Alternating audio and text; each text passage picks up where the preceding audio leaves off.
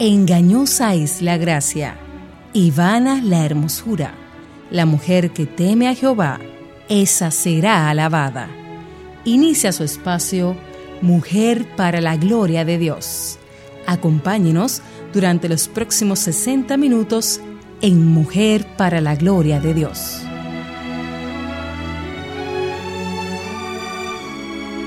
Confía en el Señor con todo tu corazón y no te apoyes en tu propio entendimiento. Reconócelo en tus caminos y Él enderezará tus sendas. Proverbios 3, 5, 6. Muy buenos días, mis amadas. Bienvenido al espacio del Señor Mujer para la Gloria de Dios. Esta es una producción de Ser el Ministerio de Mujeres de la Iglesia Bautista Internacional, la IBI, República Dominicana. Nos están escuchando a través de Radio Eternidad 990 AM y www.radioeternidad.com, su página. Muchas gracias por su sintonía. Les saluda Lili Astudillo de Beso, Lili Jambés desde Ciudad de México y desde nuestro Santo Domingo, República Dominicana, Ailín de Pagán de Salcedo. Hola Ailín, ¿cómo estás? Muy buenos días, saludo a todas nuestras escuchas. Ay, qué bueno. Y, nuestra querida Katy Cheraldi de Núñez. ¿Cómo estás, Katy? Ay, muy bien. Bendiciones a todos. Amén. Bueno, estamos contentísimas siempre de que, que ustedes puedan apartar un poquito de ese tiempo para compartir con nosotras. Reciban siempre abrazos y bendiciones de nuestra parte. Damos gracias a nuestro Salvador por permitirnos hablar en su nombre. Este es un privilegio que por gracia y misericordia tenemos, no lo merecemos. Nuestro deseo es darle toda la gloria a Él, así como le expresa el nombre del programa. Y recuerden que estamos en las redes sociales cada semana Compartimos reflexiones, versículos bíblicos, artículos, recetas para fomentar el diseño de Dios para sus hijas. Se está eh, llevando la transcripción del programa porque sabemos que muchas hermanas en diferentes países lo usan para enseñar. Así es que nos da mucha alegría que pueda, se pueda hacer esto. Síguenos en los arroba mplgdd mayúscula, tanto en Instagram como en Twitter. Y en Mujer para la Gloria de Dios en Facebook. Queremos que sepa que están en nuestro corazón el orar siempre por ustedes y por eso siempre eh, tenemos un email habilitado para las peticiones de oraciones. Este email es mplgdd mayúscula oración minúscula arroba gmail.com.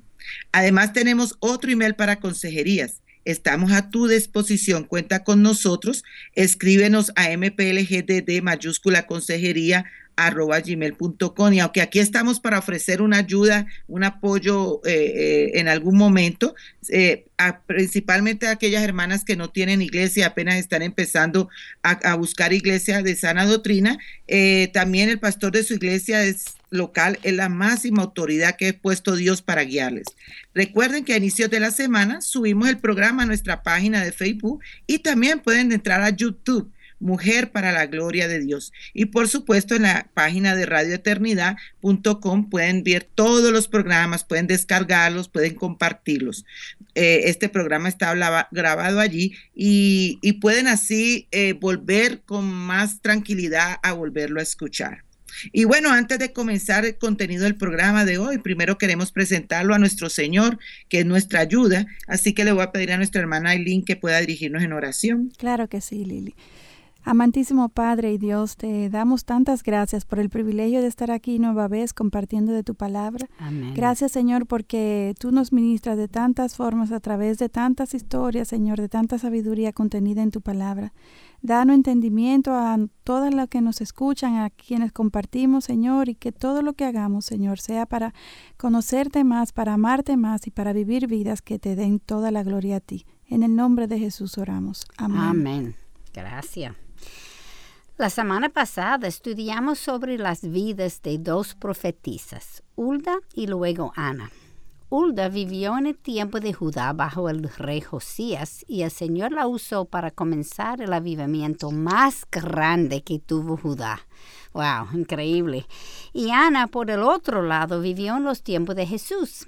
Era una mujer anciana que había dedicado su vida totalmente al Señor y Dios la bendijo al poder ver al Salvador del mundo Jesucristo, cuando esto fue presentado en el templo. Hoy queremos estudiar dos otras mujeres no muy conocidas, Atalía y Josabet. Quiero comenzar con Atalía. Hemos estudiado muchas mujeres buenas y malas. Sin embargo, dentro de las malas, en mi opinión, Atalia fue una de las peores. wow, una mujer cruel y sin sentimientos. Aunque no soy psiquiatra, me atrevo a definirla como una psicópata. Yo tampoco soy psiquiatra, pero estoy de acuerdo contigo. Wow, cuando uno lee esa historia, se, se asusta. Impresiona, wow. Esta mujer tiene la fama de haber sido la única mujer que llegó a reinar. Sin embargo, tenemos que estudiar la forma en que éste llegó a obtener el título. Así es. Y al repasar diferentes historias de la Biblia, hemos visto muchos golpes de Estado. Sin embargo, ninguno tan tortuoso ni sanguinario, creo yo, como el de Atalía. Ubiquémonos en la historia para entender la influencia que Atalía tuvo en su tiempo. Atalía era hija de Ahab y posiblemente su madre fue Jezebel. Por ende, fue nieta de Omri. Recordemos el ejemplo tan horrendo que sus padres le dieron. Así es. Y es importante recalcar que la maldad de esta familia comenzó desde generaciones anteriores aún a sus padres, o sea, desde los abuelos y más allá. Escucha lo que está escrito sobre el abuelo de Atalía en Primera de Reyes 16, del 25 al 26. Hombre hizo lo malo ante los ojos del Señor y obró más perversamente que todos los que fueron antes que él, pues anduvo en todos los caminos de Jeroboam, hijo de Nabat, y en los pecados con que hizo pecar a Israel, provocando al Señor, Dios de Israel, con sus ídolos. Sí, su madre fue realmente Jezebel. Entonces sabemos que ella provenía de una familia pagana, hija de Tabal, rey de Sirón, adoradores de Baal. De hecho, el nombre de su padre es Etbal, que significa hombre de Baal. Obviamente ella no fue educada bajo los mandatos del Señor. Lo que sí es que ella se casó con un rey judío, Acab, hijo del mismo Omri. Y él tampoco vivió de forma santa, porque Dios había ordenado a los judíos no casarse con no judías. O sea, ya había puesto el Señor este reglamento, ¿no? Sí. Vino la desobediencia aquí. Ahora bien, bajo la mala influencia de Atalia, Atalia, Acab no solamente adoró a Baal, sino que también edificó altares a Baal. Escuchemos lo que nos dice Primera de Reyes, capítulo 16, versículos 32 al 33. Y edificó un altar a Baal en la casa de Baal que edificó en Samaria. Acab hizo también una acera. Así Acab hizo más para provocar al Señor, Dios de Israel, que todos los reyes de Israel que fueron antes de él. Qué profundo esto. Wow. Sí. Y un tip, Lili. Un tip, Como tú siempre dices. Mire, el Señor tiene sus razones a no casarse con personas que no ah. son creyentes y esa historia no va a relatar no eso. no Qué buen punto. qué buen punto. Pero su falta fue peor que solo adorar a Baal. Estamos hablando de acá ahora. Jezebel destruyó a los profetas del Señor. Y Reyes 18, versículo 4. Y sabemos que no fue solamente a los profetas. Recordame que a Nabot también. Su esposo el rey quiso comprar su viña y como él no quiso venderlo porque la tierra dado por Dios a cada familia no estaba permitido venderla. No es que él estaba turco. No, eso era una regla bien conocida. exactamente, y él estaba obedeciendo al Señor y por eso ella se, hizo lo que hizo. Jezebel entonces mandó a falsamente acusarlo y por esto lo mataron. Y como nadie se puede burlar de Dios, recordamos cómo Dios la castigó con la muerte de Jezebel en 1 de Reyes capítulo 21, versículo 17 a 19. Entonces vino la palabra del Señor a Elías Tisbita, diciendo, levántate, desciende al encuentro de Acab, rey de Israel, que está en Samaria. He aquí, él está en la viña de Nabot a dónde ha descendido a tomar posesión de ella. Le hablarás diciendo, así dice el Señor, has asesinado y además has tomado posesión de la viña. También le hablarás diciendo, así dice el Señor, en el lugar donde los perros lamieron la sangre de Nabot, los perros lamerán tu sangre, tu misma sangre. Wow. Ouch. wow. Y como estudiamos, esto es exactamente lo que pasó cuando el Señor mandó a Jehú a limpiar la casa de Acab, matando a toda su familia. En Jezreel, Jezebel se asomó por la ventana del segundo piso y acusó a Jehú de asesinar a su señor. Y Jehú pidió a aquellos que estaban de acuerdo con él a echarle por la ventana, y así lo hicieron. Segunda de Reyes, capítulo 9, versículos 33 al 37, nos explica lo que pasó. Y le echaron abajo, y parte de su sangre salpicó la pared y los caballos, y él la pisoteó. Cuando él entró, comió y bebió. Entonces dijo, Encargaos ahora de esta maldita y enterradla, pues es hija de rey. Y fueron para enterrarla, pero de ella no encontraron más que el cráneo, los pies y las palmas de sus manos. Entonces volvieron y se lo hicieron saber, y él dijo, esta es la palabra que el Señor había hablado por medio de su siervo Elías Tisbita, diciendo, En la parcela de Jezreel los perros comerán la carne de Jezabel, y el cadáver de Jezabel será como estiércol sobre la superficie del campo en la parcela de Jezreel, para que no puedan decir, Esta es Jezabel. Ay, qué tremendo. hasta, la, hasta la muerte fue trágica. Wow. Ahora bien, Atalía es hija de ellos y es obvio que el legado que dejaron en ella fue oh, desastroso, ¿no? Claro, claro. Quiero mencionar ahora de, de manera general cómo el pecado de cada generación se edifica sobre el pecado de la generación anterior. Y por esto los pecados siguen haciéndose más intensos, ¿no? Más gravosos. Así es esta es una razón más de por qué es tan importante, no solamente que estudiemos la Biblia, sino que apliquemos sus principios a nuestras vidas. Amén. Nuestros hijos nacen con una naturaleza pecadora. Aquí va un tic, como decimos, ¿no es cierto? Ustedes ven que tenemos nuestros niños chiquiticos y, y, donde quieren agarrar a morder, ¿no es cierto? Sí. Bueno, ya ahí viene la maldad de hacernos daño. Y cuando ven nuestras acciones, usualmente son nuestros ejemplos pecaminosos los que ellos imitan. Ellos nos están viendo a nosotros.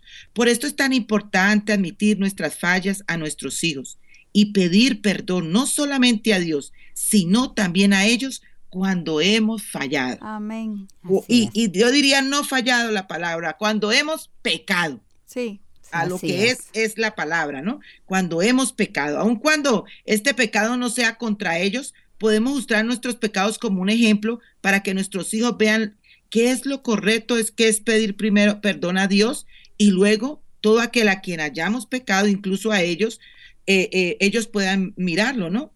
Y con este ejemplo, ellos mismos no tendrán miedo de admitir cuando pecan. Y se supone que tampoco serán orgullosos cuando tengan que pedir perdón. Bueno, mis amadas, eh, ya se nos acabó el primer tiempito, pero quisiéramos compartir la pregunta que estaremos meditando esta semana con el programa. Y, y, dice así, el enfoque de mi vida está en alcanzar los propósitos de Dios o mis propósitos. Qué pregunta, ¿no? Debemos cada día hacérnosla. Así que no se muevan de ahí, continuamos con Mujer para la Gloria de Dios. El vacío del hombre es la ausencia de Dios en su vida. Escuchas Radio Eternidad, impactando el presente con un mensaje eterno.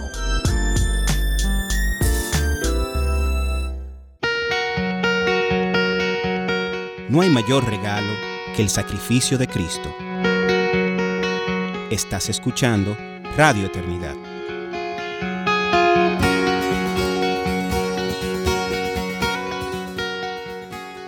Qué bueno, mis amadas. Eh, quiero que Aileen y Katy den un, un, saludito a aquellas que apenas se, se sintonizan.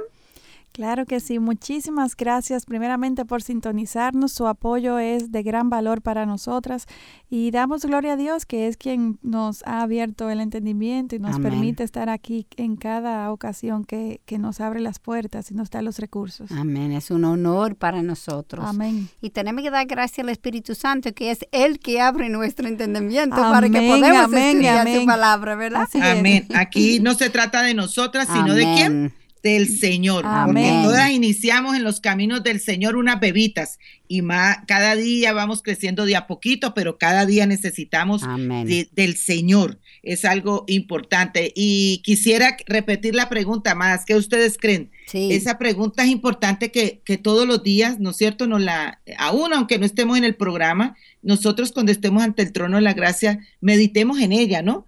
Eh, el enfoque de mi vida está en alcanzar los propósitos de Dios o mis propósitos. Amén. O sea que allí eh, tenemos que evaluarnos, ¿no?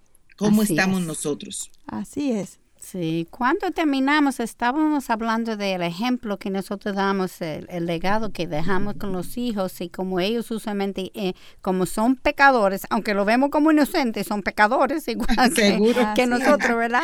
Nos vemos como si no mataran una mosquita. Así es. Pero matan mil, querida. Pero la realidad es, son pecadores y ellos emiten nuestros pecados. Pues es importantísimo que nosotros pedimos perdón no solamente a la gente, a, Dios primero, obviamente, pero después a la gente que de lo que hemos ah, fallado, pero también tenemos que pedir perdón a ellos. Ah, y aun cuando la falta no fue contra ellos y pedimos perdón por el ejemplo malo que hemos dado a ellos, ellos aprenderán a incluir su testimonio para Jesús cuando hacen sus decisiones. Katy, un tip. Sí. yo que tengo ya mis hijos adultos, eh, algo que, que por gracia al Señor nos lo dio para hacerlo. Luego se les hace tan fácil poder decir perdóname. Porque no sé, tú sabes, no lo hacen con una carga que te voy a decir sincera. Para mí ya fue cuando conocí al Señor, ya tenía 27 años. Lógico entender eso de que tú debes de pedir perdón. Claro. Como que todavía te hace muy duro, ¿no es cierto? Claro. Entonces, como no ha sido no, no se ha venido de, nuestra generación pasada el pedir perdón a Dios y pedir perdón a lo que tú has ofendido. Sin embargo, cuando tú instruyes a tu niño en el camino del Señor y, y le enseña eso, son adultos y, y pueden decir perdón de verdad y seguir la vida normal entre, sus, entre sus alrededor que, que están viviendo su vida. Sí. Y mucha parte de madres piensan que al admitir su falla perderán el respeto de sus hijos, cuando la realidad es que nuestro Señor usará esto como una oportunidad de ganar su respeto y para atraerles a donde Él. Como Mateo 23, 12 nos enseña, y cualquiera que se ensalce será humillado, y cualquiera que se humilla será ensalzado. Con este buen ejemplo, nuestros hijos también aprenderán que aún nosotros, sus padres, estamos en el proceso de santificación. Y Dios te está formándonos a su imagen, como Romanos 8, 29 nos declara porque a los que te antemano conoció, también los predestinó a ser hechos conforme a la imagen de su Hijo, para que Él sea el primogénito entre muchos hermanos y al mismo también ellos pueden aprender cómo Dios puede usar hasta nuestros pecados para el bien de todos, como nos enseña Romanos 8:28. Y sabemos que para los que aman a Dios, todas las cosas cooperan para bien, esto es para los que son llamados conforme a su propósito. Amén, así sea. Y, y con relación a lo que mencionaba Lili, el tema del perdón es algo de gran peso cuando nosotros podemos modelarlo entre nuestros hijos. Porque no son, o sea, son muchos los cristianos que luchan y batallan con el paso de dar perdón y, viven y viven vidas atadas y llenas de rencor y, en esclavitud de, su pecado.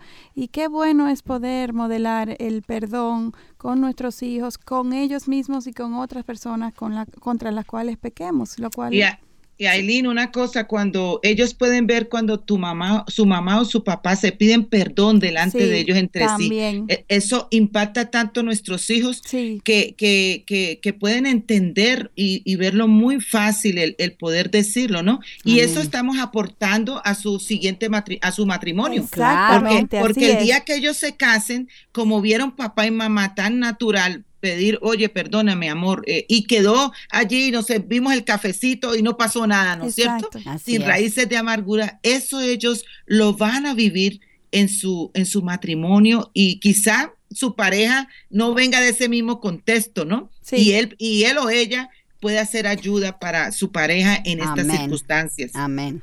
Entonces, en conclusión, es, es el legado que dejamos trasciende eh, oh, tremendo. la vida de nuestros hijos más allá, hasta nuestros nietos y próximas generaciones, como estamos viendo hoy en la vida de Atalía, pero de, una manera negativa. Claro. Y, saben que muchas veces uno cuando tiene sus niños pequeños no ve eso, ¿no? Sí. Uno, uno, pero Se enfoca mucho en los afanes del día a día sin ver la perspectiva divina. La sin ver, y luego cuando tú te sientas a pensar y tus hijos salen de casa y, bueno, los míos que no han están casados, pero salieron.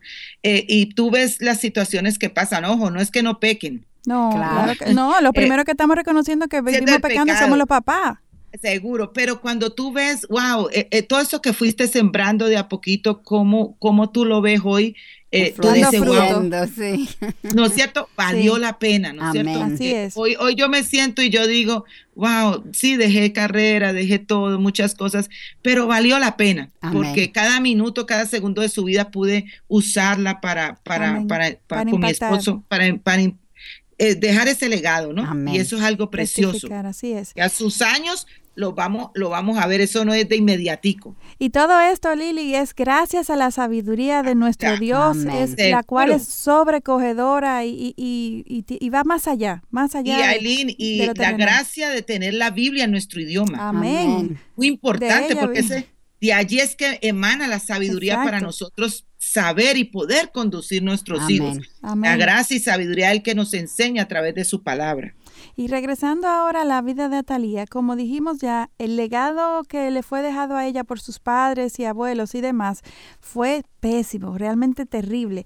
Y ella no solamente perpetuó este mismo mal ejemplo, sino que fue aún más perversa, como tú misma nos mencionaste, Lili. Y quiero recordarle dos cosas. Primero, que cada una de nosotras, como hemos estado hablando ahora mismo, estamos dejando un legado a aquellos que nos siguen. Y la pregunta que cada una de nosotras tenemos que hacernos es, ¿cuál es el legado que estoy yo dejando a mis hijos, a los que están a mi alrededor, a los que están viendo mi vida? Lo que yo estoy enseñando es algo que glorifica a Dios o estoy viviendo en las tinieblas. Y como hemos explicado en el pasado, los hijos serán afectados por la iniquidad de sus antepasados, como establece Números 14, 18. El Señor es lento para la ira y abundante en misericordia, y perdona la iniquidad y la transgresión, mas de ninguna manera tendrá por inocente al culpable, sino que castigará la iniquidad de los padres sobre los hijos hasta la tercera y la cuarta generación. Y, amadas, no tristemente como se está enseñando, ¿no? Corte las maldiciones generacionales, eso no porque es una mala interpretación. Así es. Es, la influencia que nosotros hemos tenido, que por eso los pecados se pasan, ¿no? Entonces, eso es muy lindo que podamos reconocer y ver esto. Y es importante que siempre interpretemos la escritura con la escritura. Para no malinterpretar, como para no malinterpretar, la querida, sí. Ezequiel nos dice en capítulo 18, versículo 20, nos enseña, dice así, el alma que peque, esa morirá. El hijo no cargará con la iniquidad del Padre, ni el Padre cargará con la iniquidad del Hijo. La justicia del justo será sobre él, y la maldad del impío será sobre él. Entonces es imposible que Dios castigue al inocente, porque en Proverbio 17, 26 nos dice, ciertamente no es bueno multar al justo, ni golpear a los nobles por su rectitud. Como servimos a un Dios justo que nos puede contradecir, entonces números 14, 18 obligatoriamente está diciendo otra cosa. Y nosotras estamos en la obligación, como lo decíamos, de escudriñar qué? Las escrituras. Para no malinterpretarlas. Por eso es tan importante el pasar tiempo con el Señor estudiando la palabra. Y esto no lo tienen eh, eh, las personas X o Y, ¿no? Eh, son todas las que tenemos, nos hemos arrepentido de nuestros pecados, que podemos ir a la palabra, estudiarla, meditarla, para que Dios nos dé la sabiduría que necesitamos. Amén. Mire, segundo de Reyes, capítulo 8, versículo 26 a 27, nos relata, Ocosías tenía 22 años cuando comenzó a reinar y reinó un año en Jerusalén. Y el nombre de su madre era Atalía, nieta de Omri, rey de Israel. Él también anduvo en el camino de la casa de Acab e hizo lo malo ante los ojos del Señor, como había hecho la casa de Acab, porque era yerno de Acab. La respuesta de Dios a su vida se lee en Segundo de Reyes, capítulo 9, versículos 1 a 3. Y leemos así. Y el profeta Eliseo llamó a uno de los hijos de los profetas y le dijo, Ciñe tus lomos y toma este frasco de aceite en tu mano y ve a Ramot de Galaad. Cuando llegues allá, busca a Jehú, hijo de Josafat, hijo de Nimsi. Entra y haz que se levante de entre sus hermanos y llévalo a un aposento interior. Entonces toma el frasco de aceite, derrámalo sobre su cabeza y di, Así dice el Señor, yo te he ungido rey sobre Israel. Aquí estamos leyendo la razón por la que el Señor desplazó al rey Ocosías. Recordemos que las personas que estaban viviendo en este tiempo no tenían este conocimiento, eh, no tenían toda la Biblia, no tenían toda la revelación. Por eso el Señor daba tan, era tan, tan preciso en sus mandatos como hemos estudiado, este fue un tiempo muy oscuro en la historia de los judíos. Ellos habían perdido la protección del Señor porque no estaban caminando con el Señor. Y el Señor dejó que ellos mismos se mataran unos a otros y que instituyeran al próximo rey. Hubo reyes que duraron hasta 24 años y otros que duraron tan solo siete días. Las personas alrededor tuvieron que discernir lo que estaba pasando para poder entender cuáles acciones venían de Dios como esta que estamos leyendo sobre Jehú y cuáles acciones surgían de los deseos pecaminosos de los hombres. Y esto no es nada diferente del tiempo de hoy, ¿cierto? De la hora. Siempre lo decimos. Daniel 2.21 nos instruye sobre Dios.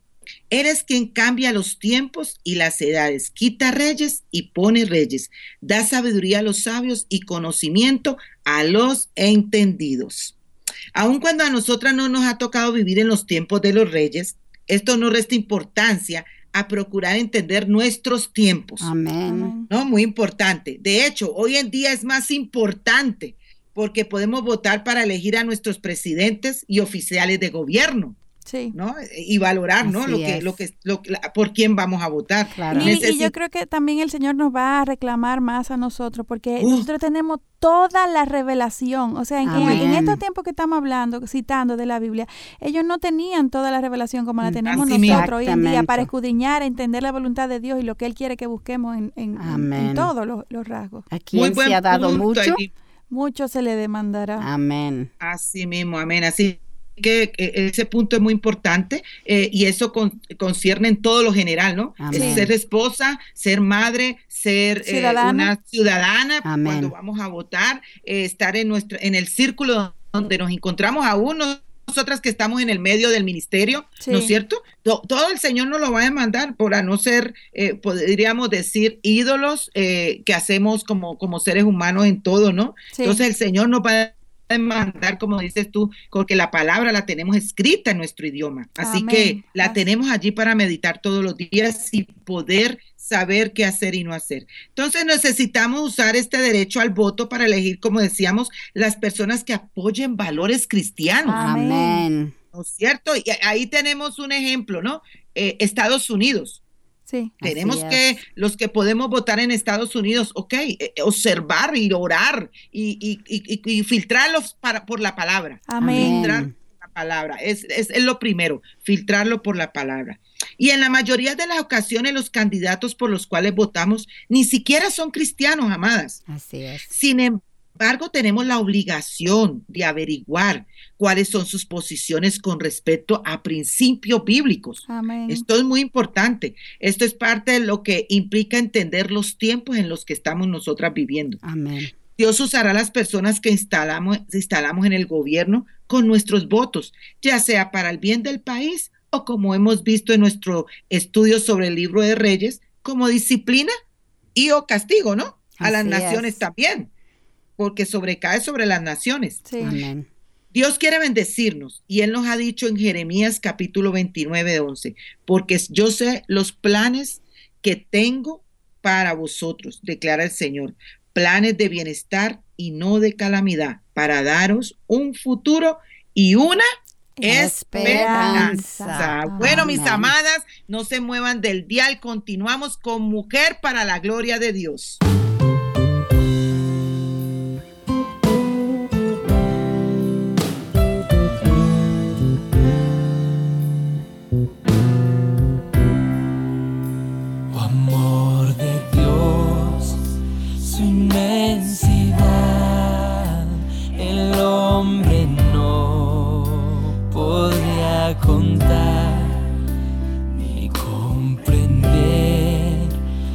Gran verdad que Dios al hombre pudo amar. Cuando el pecar entró al hogar de Adán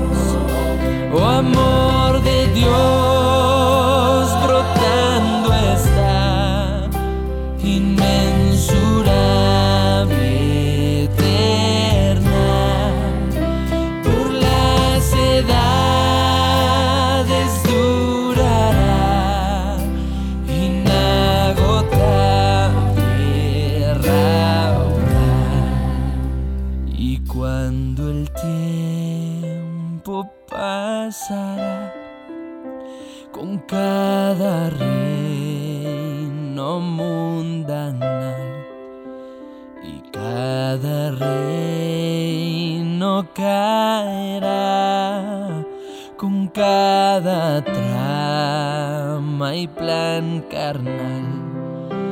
El gran amor del Redentor por siempre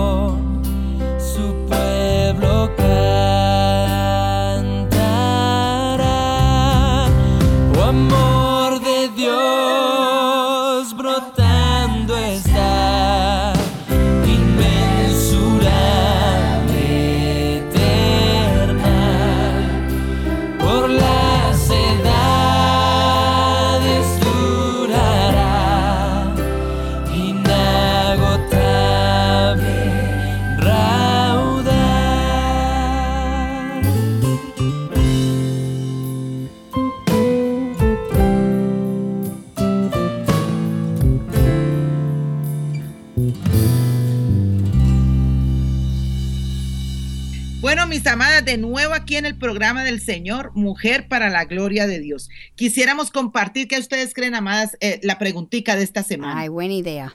Sí o no, y, y- y esa preguntita deberíamos de anotarla en nuestro diario bíblico para, Sí, está muy buena para como- para estarla meditando todo el año, ¿no es cierto? Recuérdala, Lili, dinos. Sí, entonces dice, el enfoque de mi vida está en alcanzar los propósitos de Dios o mis propósitos. Así es. ¿Cómo la ven ustedes?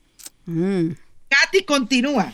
Ok, como estábamos hablando de, tenemos que usar nuestro voto para votar por personas que tienen los mismos principios, aunque puede ser que no son cristianos, por lo menos tienen los principios cristianos y, y que el Señor quiere para nuestra bien. En uno, a veces yo oigo a la gente pensando que Dios es como un juez, arriba que quiere castigar. No, Él quiere que, bendic- el que, el, que Él nos bendice, pero muchas veces son nuestras acciones. que Nuestra están- desobediencia y pecado. La. Exactamente. Y el proble- problema en entender los tiempos, como estamos hablando, es porque como los cielos son más altos que la tierra, así mis caminos son más altos que vuestros caminos y mis pensamientos más que vuestros pensamientos, como nos enseña en Isaías 55, 9. La sabiduría verdadera es la que viene de Dios y no del mundo. Y las formas del mundo no solamente no son sabias, sino que son destructivas.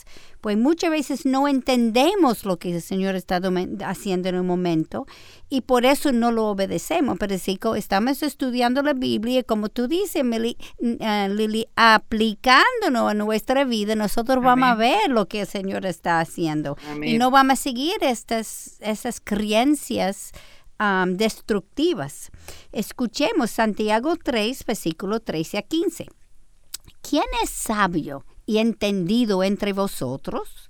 que muestra por su buena conducta sus obras en sabia mansedumbre. Pero si tenéis celos, amargos y ambición personal en vuestro corazón, no seáis arrogantes y así mentáis contra la verdad. Esta sabiduría no es la que viene de lo alto, sino que es terrenal, natural y, oye, diabólica. Ay, ay, ay. ¿Y por qué? Gálatas 5, 17 es bien claro. El deseo de la carne es contra el espíritu y el del espíritu es contra la carne. Pues estos se oponen el uno al otro de manera que no podéis hacer lo que deseáis. Amén. Es vital que nosotras como cristianas y ciudadanas de un país confiemos en Dios aun cuando Él esté pidiéndonos hacer algo que no sea correcto o tal vez políticamente. O como yo escuché en una ocasión, yo voy a votar en el caso de los candidatos por el que le convenga a mi familia. Oiga, ay, ay, ay, ay, Eso, eh, eso fue honesto, pero eso es lo que la mayoría de gente hace. Sí, pero contrario a lo que Dios nos manda hacer. Amén. Escuchemos primero de Corintios 3, 19 al 20. Porque la sabiduría de este mundo es necedad ante Dios, pues escrito está, Él es el que prende a los sabios en su propia astucia, y también el Señor conoce los razonamientos de los sabios, los cuales son inútiles. Como nación queremos a Dios de nuestro lado porque Él es quien da la sabiduría y el poder. Ahí es que, ahí es que queremos llegar, ¿no verdad? Obedezcamos entonces a, Dios, aunque lo que Él esté pidiéndonos hacer sea opuesto a la sabiduría del mundo. Aunque como nación nos critiquen por ser un país subdesarrollado en, en, parte por nuestra forma de pensar, aunque nos definan como estrecho de mente o atrasados, cuando Dios está de nuestro lado, Él nos bendice y nos prospera. Amén. Defendamos sus principios. Amén. Apoyemos a los líderes que defienden sus principios, aun cuando no sean cristianos, pero por lo menos abogan por lo que Dios ha establecido. Amén. Y, quería añadir aquí lo que la historia nos ha enseñado y todos esos imperios grandísimos que cuando se comenzaron a, ignorar los mandados de Dios, ¿qué pasa? se terminaron en destrucción. se exactamente. Bueno, y lo podríamos llevar, queridas, también a la familia. Claro. Así es. Y, al contorno también de entre hermanos, ¿no es cierto? Y laboral también. Y laboral también en la universidad. O sea, nosotros tenemos que vivir con estos principios en nuestro hogar, más allá de nuestro hogar, todo lo que, lo que esté a nuestro alrededor, para así, para así vivir una vida que a Dios le agrade y de obediencia, ¿no? Amén.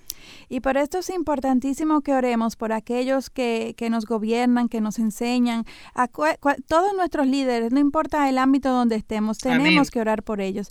Primera de Timoteo 2, 1, 2 nos manda, exhorto pues ante todo que se hagan rogativas, oraciones, peticiones y acciones de gracia por todos los hombres, por los reyes y por todos los que están en autoridad, para que podamos vivir una vida tranquila y sosegada con toda piedad y dignidad y aquí un tip, queridas, un tip. En esto, Aileen, que tú acabas de hablar, nosotras como cristianas también debemos de, llevarnos eso. Hay veces nos centramos en nuestras iglesias tanto que olvidamos los demás hermanos que están en diferentes otras iglesias. Sí. O sea, nosotros debemos de comprometernos a orar, como dice su palabra, por todos los hombres, por los reyes. O sea, si, si por ejemplo, Katy o Aileen eh, les tocó ir a, di África, ¿cierto? Ok, nuestro compromiso como cristianos, ¿cuál es? Orar por esas hermanas que van, ¿no es cierto? Porque es, esto es un trabajo de Dios y, y, por lo tanto debemos de mirarlo de esa forma. Amén. Estaba trabajando para el reino, no para nuestra iglesia individual. Y por ejemplo, nosotras que estamos al lado de Haití, ahora mismo sabemos que hay revuelta, oremos por nuestros hermanos haitianos, por su presidente. Nos acabamos eh, de enterar de, de la muerte del, del, del presidente del Salvador, si no me equivoco. Ay, no me digas. Yo tampoco eh, sabía. Que le dio un, derrame. Oremos por, por ese país, por un nuevo presidente, por, por su pueblo. O sea, bueno, yo creo, del mundo. E, este es el momento que si haces una pequeña oración, eh, yo creo que cuando vamos a decir orar, también debemos de actuar. Sí. Creo que es importante que ahora entonces tú ores por Haití y ores por esta situación en El Salvador, ores por lo del Zika, que está en una situación bien difícil. Señor, amantísimo Padre, qué bueno es tenerte a ti como nuestro Dios Todopoderoso, quien es omnipotente y a quien podemos clamar. Tú dices en tu palabra, clama a mí, yo te responderé. Y en este momento venimos delante de ti presentándote estas peticiones sobre nuestro hermano país Haití, sobre nuestro hermano país El Salvador, sobre la situación del Zika que, que es tan apremiante en toda Latinoamérica. Padre, toma control, que tú puedas eh, enviar las, la, la, solución a cada uno de estos problemas, Señor, y que tú levantes a tu pueblo donde quiera que, que estén a orar, Señor, a interceder y a hacer sal y luz en medio de, la aflicción, en medio de las pruebas, Señor, y en medio de la enfermedad. Confiamos en ti, tú eres nuestro ayudador a través de tu Santo Espíritu. Gracias, Señor. Amén. Y en este momento quiero que también tengan las hermanas en cuenta orar por el por la conferencia por su causa, amadas. Ah, que, viene en mayo, por favor, estén orando por, por la conferencia y la conferencia en abril de T4G, que también va a estar en, en español. Así que eso lo estamos subiendo en la página para que usted también esté intercediendo, no solo porque vaya a poder ir, gloria a Dios que podamos ir, ¿no es cierto? Pero que si usted no puede ir, usted también esté intercediendo por, e, por, esas, eh, esa bendición que Dios nos está dando. Amén. Y así como veníamos comentando y Aileen nos hablaba en 1 Timoteo 2.1.2 que nos exhorta pues que hagamos rogativas y eso es lo que nosotras estábamos haciendo en este momento. Si Dios pudo cambiar el corazón del faraón para dejar salir de Egipto a todos los judíos, ojo, quienes eran fuente de ganancia para el pueblo egipcio, ¿No puede ese mismo Dios cambiar hoy los corazones de nuestros gobernantes, amadas? Claro. Claro que sí. Y con confianza lo podemos decir. Así es. Recordemos que Dios no cambia. Él es el mismo ayer, hoy, por los siglos, como nos enseña Hebreos capítulo 13, 8. Regresamos ahora a Atalia para que podamos entender a través de esta historia cuán profundo puede una nación caer cuando no está orando ni siguiendo los preceptos de Dios. Wow. vivo aquí. Así es. Segunda de Reyes, capítulo 9, nos relata cómo Dios declaró a Jehú como rey de Israel y lo mandó a erradicar a la familia de Acab. Como siempre, Dios está trabajando tras bastidores, ¿no? Así y orquestando los eventos para lograr qué? Su, voluntad. Así que no la voluntad de nosotros, sino la voluntad de Él. Y lo leemos en Segunda de Reyes capítulo 9, 14, 15. Y Jehú, hijo de Josafá, hijo de Nimsi, conspiró contra Joram. Y estaba Joram con todo Israel, defendiendo a, Ramón de Galat contra Hazael, rey de Aram. Pero el rey Joram había regresado a Geser para hacer cuando las las heridas que los, eh, los, arameos le habían hecho cuando peleó contra Hazael, rey de Aram. Qué nombrecito, ¿no? Se, nos enredan las lenguas, no importa si es español o inglés. Esos nombrecitos. Bueno, mis hermanas, con así con la lengüita medio enredada, nos vamos a esperar un momentico, pero no se vayan, que eso se está poniendo cada vez más bueno. Continuamos con Mujer para la Gloria de Dios. La indiferencia al mal es en sí misma un gran mal Abraham Heschel. Estás escuchando Radio Eternidad, impactando el presente con un mensaje eterno.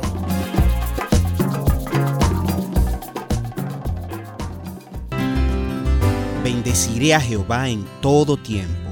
Su alabanza estará de continuo en mi boca. En Jehová se alegrará mi alma. Lo oirán los mansos y se alegrarán. Estás escuchando Radio Eternidad, impactando el presente con un mensaje eterno.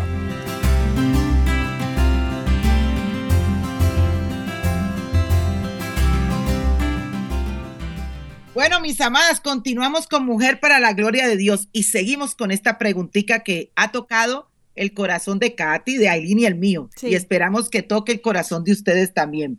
¿El enfoque de mi vida está con alcanzar los propósitos de Dios o mis propósitos? Mm. Katy, continúa. Ay, sí, estaba hablando de sobre Joram, que estaba herido en batalla, y él ah. fue a, curar sus heridas en Jezreel. Entonces el Señor mandó a Joram a Jezreel para que cuando es, es, Oh, Jehú,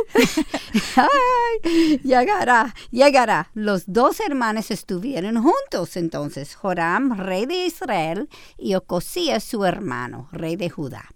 Estos salieron en su carro para enfrentar a Jehú, y Jehú mató a Joram con su flecha. ¿Y saben dónde mandó a tirar el cuerpo? Vamos a leerlo en Segunda de Reyes, capítulo 9, del 25 al 26. Entonces Jehú dijo a su oficial Bitcar, Tómalo y tíralo en la porción del campo de Nabot de Jezreel, pues recuerdo cuando tú y yo íbamos juntos montados detrás de su padre Acab, que el Señor pronunció esta sentencia contra él. Ayer ciertamente he visto la sangre de Nabot y la sangre de sus hijos, declaró el Señor, y te recompensaré en este campo, declaró el Señor. Ahora pues, tómalo y tíralo en el campo, conforme a la palabra del Señor. Como vemos, nadie puede burlarse de Dios. Así es. Y luego Jehú hirió a Ocosías, quien siguió hasta Megiddo, donde él también murió. Así y relatamos toda esta historia para entender lo que está ocurriendo al momento que Atalía comienza a reinar, a partir de la muerte de su esposo el rey.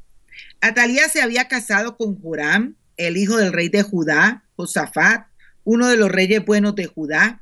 Las enseñanzas que Jorán recibió de su padre fue buena, pero ojo, Atalía, su esposa, había recibido un pésimo legado de sus padres. Wow. Ay, aquí muy importante los jóvenes, ¿no? Así es. E, este es un punto importantísimo. La jovencita, los jóvenes, eh, eh, ¿en quién están mirando? Sí. Yo siempre les digo aquí un tip usted no se casa solamente con la persona, se casa con la familia. Así es. O sea, no, no estamos diciendo que, como dice la Biblia, dejará padre y madre, pero esos abuelos van a ser, esos eh, padres van a ser los abuelos de sus hijos. Sí, así, es. Así que hay que, hay que mirar, orar y, meditar en la palabra al tomar una decisión y buscar consejo, ¿no? Así de, de nuestros líderes. Entonces, acá su padre fue considerado el peor rey de la historia de Israel. Y su madre, ya ustedes saben quién era, Jezebel, ni se diga, ¿no? Esa traía eh, tela, para cortar, ¿no, Aileen? Sí. Y, y, Atalia fue una adorada de Baal e influenció a su esposo a rechazar a Yahvé y seguir las maldades de los paganos. ¿Qué tal, queridas? Wow. ¿Cómo nosotros podemos influenciar para bien o para mal a nuestra pareja, ¿no es cierto? Sí. Eso es algo que nosotros debemos de orar siempre. ¿Qué estamos hablándole a nuestro esposo de alguien o de algo, porque podemos ser daño a, nuestras a nuestras parejas. El resultado fue que él fue uno de los peores reyes de Judá.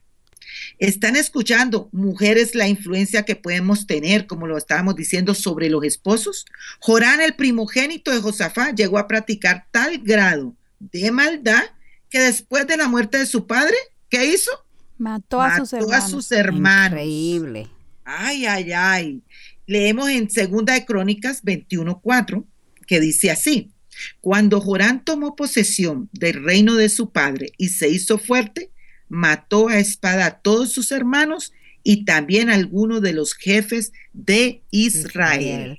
Y eso no nos debe sorprender entonces lo que Atalía hace, porque es lo que ella vio a su esposo hacer. Así mismo. Acab, su padre, había muerto en la batalla de Ramot de Galad Jezebel, su madre, fue asesinada y toda la familia de ella fue asesinado por el nuevo rey Jehú. Y leemos en 2 Reyes 11, versículo 1, cuando Atalía, madre Ocosías, vio que su hijo había muerto, se levantó y exterminó a toda la descendencia real.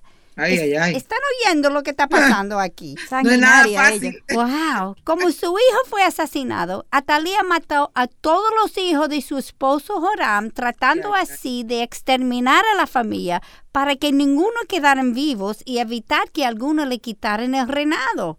Ella se quedó sin familia. Dios había dicho a Acab en 1 de Reyes 21-21, traeré mal sobre ti, debarreré completamente y cortaré de Acab todo varón, tanto siervo como libre en Israel. Atalía, aun siendo una adoradora de Baal, irónicamente estaba cooperando con Dios para cumplir con su profecía, porque Dios es soberano, todo lo controla. Y especulo que Satanás se complació a Atalía exterminar el reino de Judá y así prevenir que el futuro Mesías viniera del linaje de David. Lo que ella no sabía es lo que 1 Corintios 1.25 nos instruye, porque la necedad de Dios es más sabia que los hombres y la debilidad de Dios es más fuerte que los hombres. Uno por uno el linaje de Acab fue exterminado. Sin embargo, Josaba, hermana de su difunto hijo y esposa del sacerdote Joíada, tomó a Joás, hijo de Ocosías, y lo sacó furtivamente de entre los hijos del rey a quienes estaban dando muerte, y lo puso a él y a su nodriza en la alcoba. Así lo escondieron de Atalía y no le dieron muerte. Y estuvo escondido con ella en la casa del Señor seis años, mientras Atalía reinaba en el país. Esto nos lo relata el libro de Segunda de Reyes, capítulo 11, del versículo 2 y 3. Joás tenía un año cuando ella lo escondió y fue capaz de mantenerlo en secreto por siete años. ¡Wow! Josafá obviamente fue una mujer de, eh, Josabá obviamente, perdón, fue una mujer de mucha valentía ante la maldad, ¿no? de Atalía. Porque eh, esconder ese niño, ¿no? ¿Qué fue que fue tal que en mi opinión solamente fue sobrepasada por su madre, Isabel. Así es. Si Atalia no titubió para asesinar a sus propios nietos, mucho menos para asesinar a su cuñada. Claro. Imagínense. Como hemos visto en muchas de las historias que hemos estudiado, Dios en ocasiones pidió a algunas mujeres arriesgarse por su reino. Sin embargo, podemos actuar confiadamente porque Él mismo nos ha dicho, estas cosas os he hablado para que en mí tengáis paz. En el mundo tenéis aflicción, tribulación, pero confiad, yo he vencido al mundo. Amén. Lo podemos ver en, el libro de Juan, capítulo 16, versículo 33. Cuando el niño cumplió siete años, su tío, el sacerdote Joiada, comenzó un golpe de estado contra Talía. Como ustedes recordarán, era costumbre de los judíos que los reyes tenían que ser el sexo masculino. Él llamó a los guardias para unirse con él y rodearon el templo, el palacio y la puerta sur. Y Joadida sacó al hijo del rey y le puso la corona y le dio el libro del testimonio. Lo hicieron rey y lo ungieron y batieron palma gritando, viva el rey. Esto lo encontramos en Segunda de Reyes 11:12. Y en el versículo 13, vemos la respuesta de la reina. Al oír a Talía el ruido de la guardia del pueblo, se llegó al pueblo en la casa del Señor y miró, y he aquí el rey estaba de pie, y ella lo interpretó como una traición. Y en los versículos 15 a 16 vemos cómo ella murió. Pero el sacerdote Joaída dio orden a los capitanes de centenas que estaban al mando del ejército ejército y les dijo, sácala de entre las filas y al que la siga, mátalo a espada. Porque el sacerdote había dicho, no lo matéis en la casa del Señor. Y le echaron mano. Y cuando ella llegó a la entrada de los caballos de la casa del rey, allí la mataron. Esto me trae a la mente de nuevo Gálatas 6, 7. No os dejes engañar de Dios, nadie se burla, pues todo lo que el hombre siembra, eso también segará. Amén, amén. Y luego de estos acontecimientos, vemos en los versículos 17 y 18, entonces Joíada hizo un pacto entre el Señor y el rey y el pueblo, de que ellos serían el pueblo del Señor asimismo entre el rey y el pueblo. Y todo el pueblo del país fue a la casa de Baal y la derribaron. Destruyeron completamente sus altares y sus imágenes y mataron delante de los altares a Matán, sacerdote de Baal. Y yo me pregunto, ¿por qué es que confiamos más en el mundo y luego de pagar las consecuencias del pecado es que entonces regresamos a Dios? Tú sabes una cosa que yo quería algo que me llama la atención. Él tenía un año. Él no estaba dando esas órdenes. Sí. Él estaba influenciada y ayudada por su tía y su tío. El sacerdote. El sacerdote y su esposa. Así mismo. Seguimos con la influencia, amadas. Así es. Y esto fue así en aquellos tiempos y permanece así hasta el día de hoy. O sea, como dice la misma palabra, no hay nada nuevo bajo el sol. Así mismo, amén. La realidad de la vida es que Dios siempre gana, queridas. Amén. Así es. Esa es la realidad de la vida. Aunque los tiempos estén empeorando, ¿no es cierto? Aunque parezca que no hay solución en nuestros problemas, nosotras servimos al Dios de lo imposible. Amén. Y esta es una especialidad que Él tiene. Así, es, tenemos que recordar eso Eh, cuando eh, tenemos ese problema que parece que no hay que solución. no hay solución, ¿no, Katy? Qué Eh, no, esperanza, él- gracias él, a es, Dios. él es un Dios de lo imposible. Amén. Pero esta es una especialidad, como decimos, muchos son los planes del corazón del hombre, mas el consejo del Señor permanecerá. Nos lo Amén. dice Proverbios 19, 21. Él hará lo que ha dicho que hará. Y recordemos, eh, lo vemos en Segunda de Crónicas 7, 14, que dice, si se humilla mi pueblo sobre el cual es invocado mi nombre y oran, buscan mi rostro y se vuelven de sus malos caminos, entonces yo iré desde los cielos, Amén. perdonaré su pecado y sanaré qué? su tierra. Y eso quiere decir también sanaré su hogar, sanaré el contorno de su vida, ¿no? Amén. En parte los obstáculos que está viviendo hoy en, en el día el cristianismo no es culpa de los no creyentes, amadas, sino de nosotros los cristianos. Amén. Tenemos que cumplir con lo que este versículo nos instruye, humillarnos, invocar su nombre, orar, buscar su rostro y devolvernos de nuestros malos caminos. Amén. Y está Y hay- hablando de cristiano aquí. Sí, Así Nuestros mismo, malos caminos. así Sí, Señor, le está hablando este versículo es a, a nosotros los cristianos, Amén. a su pueblo. Y si usted quiere es, eh, profundizar más, puede ir al 15, que dice que escucha, eh, contestará sus oraciones. Así que hay veces usted se pregunta, ¿por qué es que el Señor todavía está tardado? Es- hay que analizar cómo estamos nosotros, ¿no es cierto? Entonces, y hasta aquí llegamos, sí. queridas, con este programa. ¿Qué les parece? Estuvo tremendo el programa de hoy. Amén, amén. El enfoque de mi vida está en alcanzar los, los propósitos de Dios o mis propósitos. Así es. Wow, meditemos en esta, en esta pregunta muy importante para nuestra vida y, y, y- y sentémonos ante el trono de la gracia, meditar en su palabra y evaluar nuestra vida pecaminosa. ¿no? Sí, saber también que eh, es, es propio de nosotros por Claro. nuestro pecado, que constantemente nos, nos eh, apartemos, nos desviemos, nos desenfoquemos y, Así y- es. y no es, es nuestra oración, incluso para nosotras mismas, que programas como esto, su palabra en sí, nos ayude a mantenernos orientadas, que sea ella nuestra brújula y nuestra guía, porque su, pala- eh, su palabra es, eh, es consistente, el Señor es hoy, es el mismo hoy, es el mismo de ayer, y, y, y- y Él es, Él es un Dios bueno, misericordioso, pero es un Dios justo, y Él nos ha revelado toda su voluntad para que nosotros podamos cumplirla y nos ha dejado al Espíritu Santo para que nos ayude porque Él sabe nuestras luchas. Amén. Así por eso es tan importante venir ante él, ¿no? Para ayudarnos, porque Exacto. somos una somos caídos en el pecado, Así ¿no? Y la perfección solo la vamos a encontrar en el cielo cuando Amén. estemos con el Señor. La lucha Entonces, se acaba ese día, que partamos al cielo o que Él venga. Mientras tanto, en pie de batalla.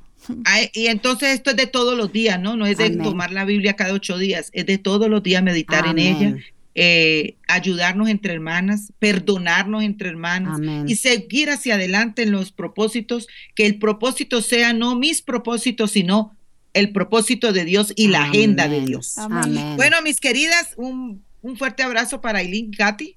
Bueno, las quiero mucho. Recuerden, mis amadas, que nos pueden escuchar de nuevo en el programa a las seis de la tarde los miércoles o puede bajarlo. La próxima semana vamos a desviarnos un poquito y en vez de estudiar otra mujer, eh, queremos estudiar la vida del rey Jehú Sí. para que podamos ver el poder de Dios manifestado en Así él, es. Amén. aún en contra de, de todo pronóstico. ¿no? Claro. Como No nuestro se lo- propósito en todo eso no es en, eh, eh, a, a estudiar estas mujeres. No. Queremos ver al Señor trabajando a través de ellos. Exactamente. Pues por eso vamos a desviar un poquitico, aunque no es una mujer, la forma que el Señor trabajó en su vida fue tal que no podemos pasarlo por arriba. Claro, Katy, es importante. Estamos nosotras mujeres, pero debemos de estudiar eso que nos puede ayudar a nosotras, ¿no es cierto? Amén, a amén. nosotras que influenciamos tanto a nuestros esposos, queridas. Amén. Así que estaremos aquí a la misma hora y en la misma estación para la gloria del mismo Dios.